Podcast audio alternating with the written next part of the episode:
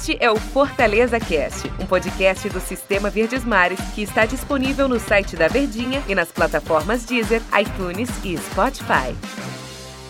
Oi, pessoal, um abraço. Chegando com as notícias do Fortaleza, chegando com o Fortaleza Cast e no episódio, neste episódio, falando da, infelizmente, desse resultado, até tá na nossa chamada aí do, do podcast, né, do Fortaleza Cast. O empate frustrante do Fortaleza contra o Botafogo. Tá exagerado ou frustrou mesmo o torcedor, Daniel? Tudo bem, Daniel abraço, Rocha? Grande abraço, tudo bem, Antero? Todo mundo ligadinho com a gente. Foi frus- frustrante, sim. Realmente era esperado uma vitória pela necessidade que o momento pede. Fazer gols, o que também ficou devendo, apesar de não ser um resultado de derrota, mas ficou no 0 a 0 E o adversário era, digamos, como o Rogério fala, da mesma prateleira. Disputa o mesmo campeonato, entre aspas, que é a ideia da permanência. O frágil, frágil Botafogo, muito além da sua. Muito aquém, aliás, da história do clube, né? É, o Daniel pontuou outro detalhe importante. Fortaleza chega ao quinto jogo sem vitória, ou, perdão, sem marcar um gol. Sport foi 0 a 0 não vale o gol do pênalti lá da, da classificação. O Ceará perdeu o jogo. Atlético Paranaense perdeu o jogo. São Paulo perdeu o jogo.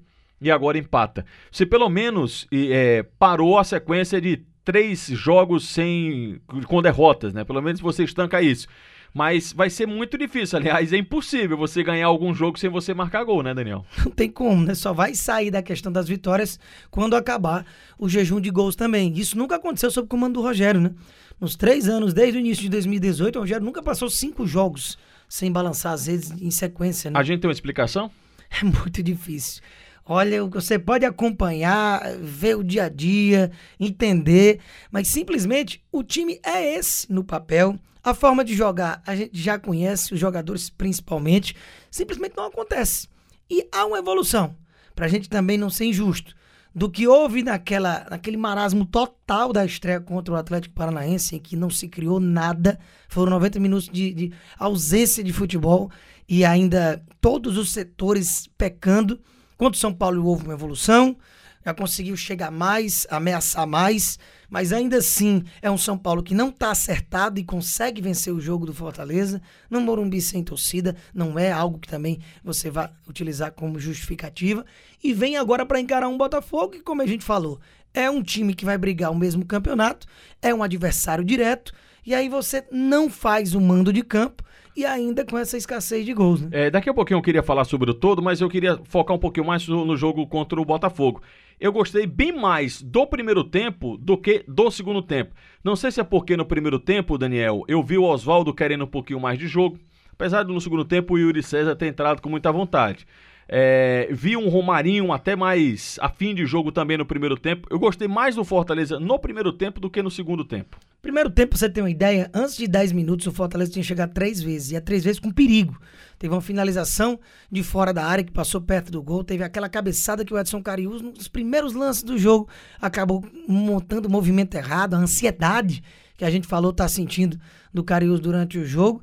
E ainda teve outra situação que agora me falha a memória, que, como foi a chegada. Mas foram três Mas foram ali. três chegadas 15 minutos. incisivas que a gente comentava durante a partida, né, na transmissão, de que já tinham feito mais do que nas outras partidas todas somadas. Só que essa, essa intensidade inicial ficou no início. À medida que o tempo foi passando, o Botafogo foi tendo uma tranquilidade, bem postado atrás, o meio-campo de muita qualidade com o Bruno Nazário e com o Honda, que toda a bola passa pelos, pelos pés deles, eles estão roubando bola, estão criando na frente. Falta aquela qualidade de finalizador, que o garoto Matheus Babi, que fez até gol na rodada passada, mas não é um exímio finalizador, então talvez a sorte, digamos assim, tricolor, pudesse ter sido ainda pior na partida, porque o Botafogo ameaçou em alguns contra-ataques, que o Fortaleza se escancarava, adiantava suas linhas pela necessidade da vitória, só que gerava esse risco lá atrás e ainda assim não obrigava o Gatito a trabalhar. Zero defesa de alto nível Não, teve no um, jogo inteiro, um né? cabeceio lá do Wellington Paulista que o Gatito pegou. Teve um outro que me chamou a atenção, que foi um cabeceio do David, né? Uma testada do David que passou muito fora, perto, né? foi pra fora, mas defesa mesmo do Gatito não teve mesmo não. E realmente, quando você. A gente diz, até é contraditório. Como é que há uma evolução e o goleiro não faz nenhuma defesa?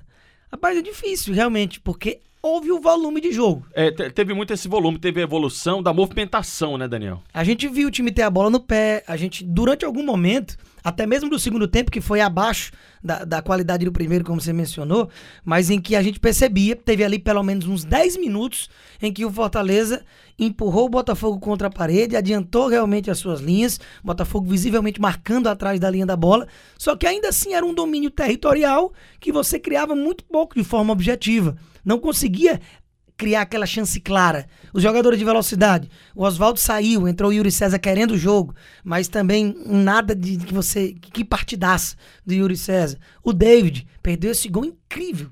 Na entrada da pequena área, sem marcação, tranquilo e calmo tirou demais do gatito e tirou até do gol também. O Fortaleza ele manteve uma base. Eu queria agora falar, como eu disse há pouco, né, sobre o geral. O Fortaleza manteve uma base de um ano para o outro, né, do ano passado para este ano. Mas se teve um setor que sofreu mais alterações, foi o ataque. E não sei se você concorda comigo, o pessoal que está acompanhando, Daniel. É, eu acho, se a gente colocar na balança, comparativamente falando, ano passado você tinha melhores opções de substituições ou de substituição, mais do que este ano. Eu acho que esse ano os jogadores em que o Rogério tenta fazer a substituição, tenta mudar o sistema tático, eles não têm desempenhado a boa função. Então, acho que o ataque, né, do meu para frente ali do Fortaleza do ano passado, ele era mais é, participativo, colaborava mais do que os demais jogadores deste ano. Não você, sei se você concorda. É, você perdeu o Edinho, você perdeu o André Luiz, você perdeu o Felipe Pires, olha, isso aí já vão três. No meio do ano, ainda no ano passado, você tinha perdido o Massinho, com a pausa é, da, da Copa América. Então, perdeu muita opção e repôs pouco. Mas eu ainda não vejo como uma justificativa para essa improdutividade ofensiva.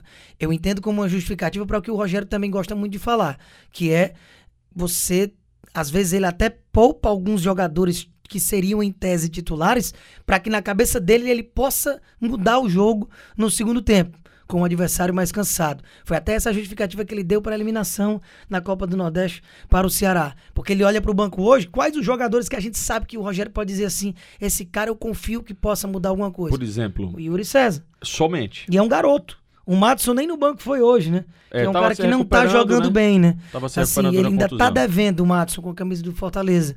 Mas é, é pouca, é escasso. E até esses que podem resolver um jogo são ainda apostas. Ele tem quantidade, mas, por exemplo, o Ederson nunca mais foi utilizado. Alguma coisa aí tem, né? O Yuri César é o mais utilizado. O Matson, como o Daniel lembrou, teve um problema também de contusão, mas mesmo, mesmo assim já não vinha sendo utilizado também, já não vinha jogando na equipe do Fortaleza. Então, é, as contratações estão chegando, né? Num processo que, como é do próprio Fortaleza, o Rogério Senna já tinha adiantado, é um processo mais lento devido à questão financeira. Mas a, atrelado, Daniel, só para complementar aqui meu raciocínio para a gente já ir caminhando no final aqui do nosso papo, atrelado ao que eu entendo, né, que há uma diferença é, das melhores opções do ano passado do que deste ano, tem um baixo rendimento nos próprios titulares. A gente não viu ainda o Oswaldo fazer uma partidaça, ou ele teve lampejos contra o Botafogo.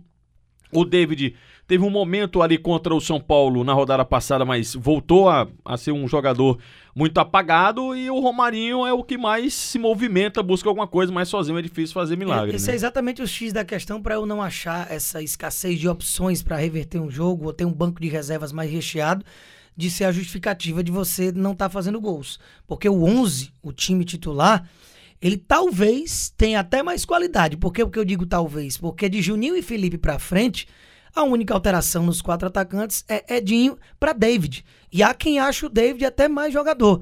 O Edinho deu mais certo aqui, lógico, tem o carinho da torcida.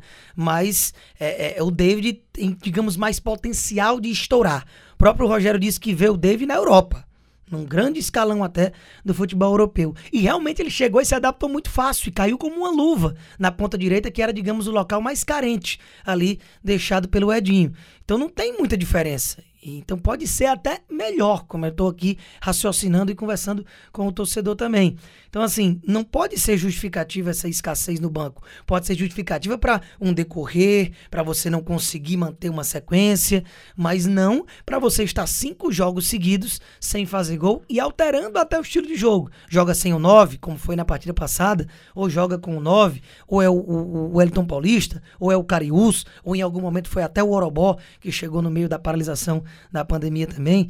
Então é, é realmente difícil de você entender o porquê que o time não está criando, não está sendo o Fortaleza que a gente se acostumou a ver. E a gente está falando desse empate frustrante contra a equipe do Botafogo, como disse o Daniel, né? Não é desprezando a história ou, ou a, a, todas as conquistas do Botafogo, não. Mas é que você está disputando o campeonato. Então você vai enfrentar sempre essas equipes. E no momento o Botafogo não entra como sendo aquele grande favorito para o Campeonato Brasileiro. E ainda se torna mais frustrante este empate em casa, porque o Fortaleza terá dois jogos em sequência fora de casa enfrenta o Goiás na quarta-feira e na outra quarta, né, na quarta seguinte, o Corinthians também fora de casa. Aí você já teve dois jogos em casa, um você perdeu e outro você empatou. Mas vamos ver o que é que acontece daqui para frente, vamos né, Daniel? Vamos aguardar, porque muita água ainda vai correr por baixo da ponte. Tem muito campeonato para rolar. Daniel, obrigado. Tamo junto. Valeu, pessoal. Obrigado à companhia também de todos vocês. Lembrando que todo dia tem o nosso aqui, Fortaleza Cast com as notícias do Leão. Então, até amanhã.